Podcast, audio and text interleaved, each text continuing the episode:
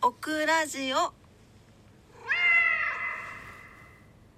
はい。皆様こんばんは。DJ オクラです。618日目の夜になります。えー4月24日月曜日の夜のオクラジオです。今晩もどうぞお付き合いください。よろしくお願いいたします。はい。また新しい週間が始まりましたが、4月最後の週ですね。早い。もう4月が終わってしまう。あっという間ですね。はい。えー、オクラ今日仕事に行きまして、帰ってきて、ご飯食べて、いつも通りまったりしておりましたら、もう夜の12時52分、0時52分を迎えております。だから帰ってきてね、なんか、いろいろ、そう、まあなんか、あれなんですけど、なんか資産運用じゃないけど、あの、貯蓄のね、話を保険の担当の方としていたら、なんか、ドルの積み立てをしないかみたいな感じで勧められてその資料をもらったのでそれを読んだりしてました。はい。なんか、うん、どうなのかなとか思いながらね。まあでも自分でいろいろするのもちょっとそういう裁量もないのでまあ普通の積み立てまあ貯金ちょただ貯金してもね今何もなりませんからね。うん。まあ入ってみてもいいかななんて思いながら。まあでも会社のね持ち株会みたいなのも入ったしね。うんまあどうしようかなっていう感じです。本当どうでもいいね。そうあのね一個大事なことを伝えるのを忘れてたんですよ。ねあのー何だったっけなと思って今日帰ってきながら何かを伝え忘れていると思っていてやっと思い出しました。すいません。あのねもう水星逆行が始まっています。でもいつものねオクラ城ではおなじみの水星逆行まあ別にオクラ城じゃなくてもおなじみなんですけど水星逆行が始まっております、えー今年4回あるんですけど2回目の水星逆行で4月の21日から5月の14日までが、えー、お牛座でね逆行が起こります。であのなんで私もここ最近なんかん？あれ？なんかちょっとうまくいかないなっていうことが多々あったんですけどとかなんかそのこの間のあの大橋トリオさんのライブに行った時もなんかバタバタでなんかあっという間に一日が終わって今日何したっけなっていう感覚に陥ったりとかなんかそういうことが結構最近多かったりしたんですけどよくよく考えてみたら21日から逆行してました。はい。水星逆行。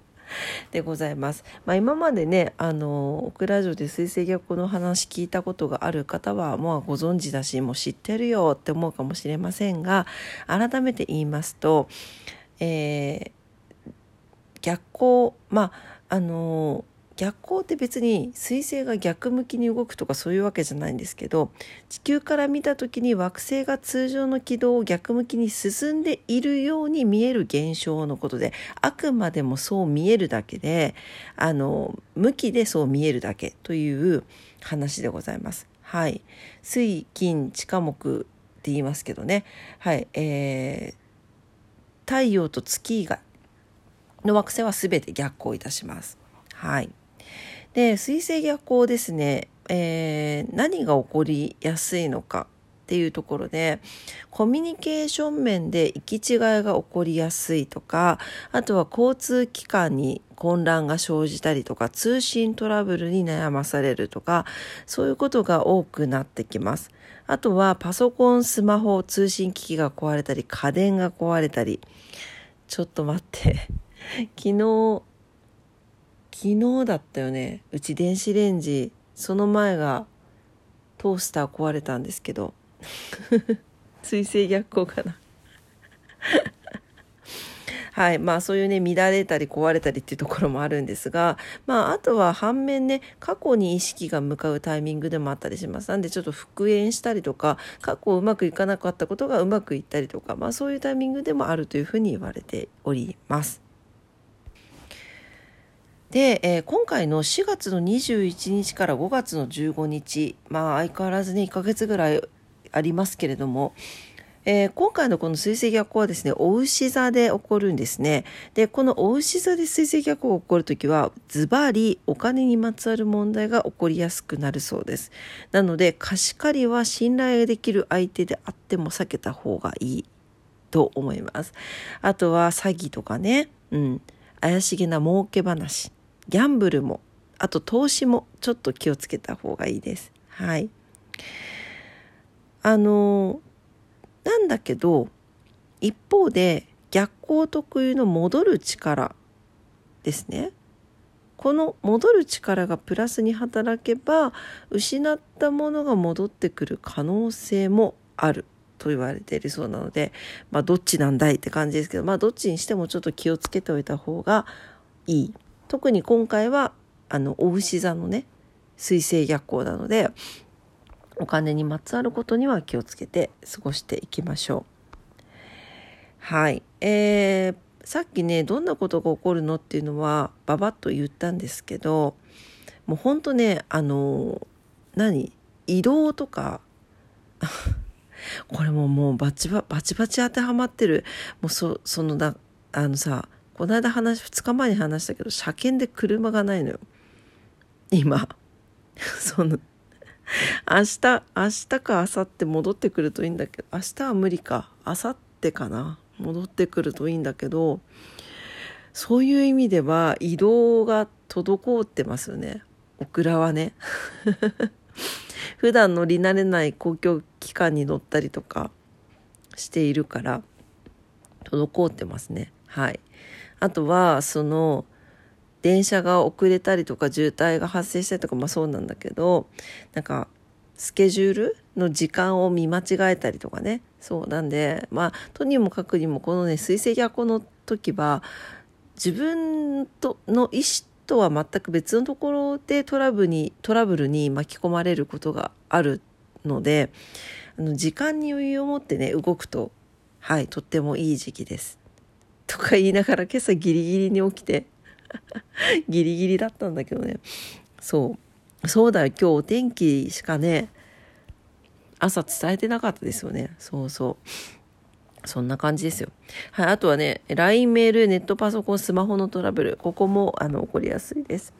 あの、結構毎回、毎回じゃないけど、2、3 2回に1回ぐらい水星逆行の時に ATM のトラブルがねよくニュースであってますねはいはい、あとは、えー、スケジュールですね。これが思い通りに進まない時期。はい。予定キャンセルされたりとか、あとは、なんかやり直しの案件が出てきたりとかね。うん、なんかそういうことがなかなかうーんっていうなんかすすっきりいかないぜみたいな感じのことが起こりやすくなります。はい。あとさっき言いました、えっ、ー、と、過去のことに、あの、意識が向くっていうところでは再チャレンジが叶ったりとか復縁があったりとか昔できなかったことができるようになったりとか、はいえー、そういうことが起こったりもします。はいなんでまあだから水星逆行怖いなと思うのはちょっと違くってそういう時期なんだというふうに腹をくくった方がいいんですね。で逆に何かが起こってしまったとしても、あ、もう水星逆行のせいじゃんって思った方が気持ちが楽じゃないですか。ね。あのー、もう宇宙レベルの話なので そう、だからさっき言ったみたいに、やっぱりちょっと時間に余裕を持って過ごすとかね。はい。あとは、えー、そういったことが起こっても、うんと、慌てない。うん。だからトラブルが起きた時にも対処できる心構えを準備しておく。これも大事だと思います。あとは、意識が過去に向かいやすいということを言ったんですけど、過去とか、まあ、イコールで言うと、内側ですね、内面とか、自分自身のこととかにも、あの意識が向かいやすくなるんですでその時に気をつけないといけないのが落ち込んじゃいやすいっていうのも出てくるんですよね。自分のこと振り返ったり、い、い、なんか、嫌、嫌でも自分のことが気になったりとかね。うん。内面に意識が向いたりとかするので、うん、そういったところで気にしすぎてこう落ち込んじゃったりとか気持ちがねこう沈んじゃったりしないようにね是非してくださいねはいまあそれと同時にそこをだからポジティブに捉えることが大事なので過去のことも内面のことも振り返りのチャンスとして捉えていただいて前向きなねあの捉え方をしていただけたらなと思います。はい。なので、まあ、あのね、水星逆行、ちょっとトラブルが起きやすいことで有名な時期ではありますけれども、はい、そこをちょっとね、ポジティブに捉えていただいて、前向きに生かしていただけたらなと思います。はい。えー、まあ、次のターンのために起こってくる期間になりますので、より良い未来のためにね、逆行期間、有意義なものに、はい、していきたいなと、オクラ自身も思いました。はい。もうでもこれだったからかっていう感じ、今自分で言いながら、あ、だからこういうことが起こったのかっていうふうに思ってます。はい。まあ、とはいえ5月15日までね、続きますので、しっかり心して、はい。脚光が終わるのを、はい、待ちたいと思います。はい。というわけで、今晩も夜のオクラジオを聞いてくださってありがとうございました。今日もね、ちょっとみんな寝静まっているので、ちょっと、ちょっとあの小さめ小さめでもないか。はい。な感じの声でねちょっと聞き取りづらかったかもしれません。申し訳ございません。えー、っと、えー、いつもねいいねボタンありがとうございます。なんかねでも最近ちょっといいねボタン少なくなってるんですよ。あれ誰が押したかわかんないからね。もうよかったら押してください。もう励みになりますので。はい。ねえっ、と番組のね、フォローもお待ちしてます。インスタグラムとオクラスタ、おインスタグラムとじゃない、インスタグラムとツイッターも、はい、たまにやってますので、ぜひ遊びに来てください。あ、終わっちゃう。明日もね、素敵な一日になりますようにお祈りしております。それでは、今晩もありがとうございました。おやすみなさい。バイバイ。